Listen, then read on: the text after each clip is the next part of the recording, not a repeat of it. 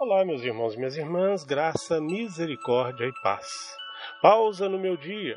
Reflexões sobre o mistério de nossa fé na Santa Missa.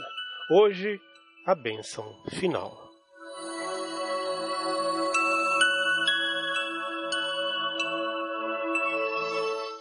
A bênção final da despedida de Jesus, por meio do sacerdote.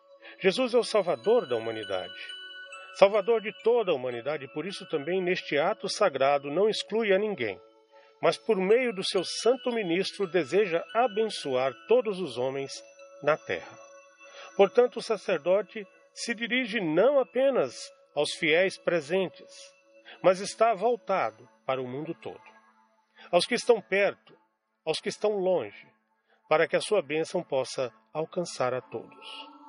Queremos neste instante colocar então, com muito amor e fé aos pés dele, não somente a nossa vida, mas também a de todos aqueles que o divino amor nos confiou.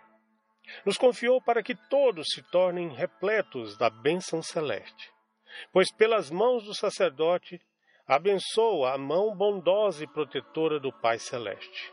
Abençoa a força irradiante do amor do Espírito Santo abençoa Jesus com o poder incrível, invencível da sua santa cruz redentora a todas as criaturas. Abençoa Deus uno e trino com a sua graça divina, com a qual quer penetrar totalmente nas almas, até que sejam repatriadas ao nosso destino final, a glória do céu deixamos ecoar esta bênção em nós, quando, após a Santa Missa, voltamos para casa. Também deixamos ecoar esta bênção durante o dia todo em nosso agir, em nosso proceder e nos colocar diante da sociedade, em cada encontro com os outros.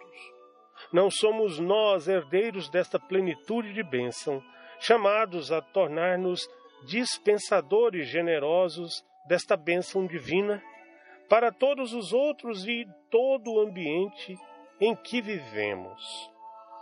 Para que essa torrente de graça celeste, emanada da Santa Missa, possa penetrar em todo lugar, dissipando as trevas do pecado, do erro e da aflição, inundando novamente o mundo com a luz de Deus mergulhando-nos no mar do seu amor, um amor redentor que quer atrair todas as criaturas a si, para que nele, com ele e nele, possamos achar eternamente felicidade, consolo e paz.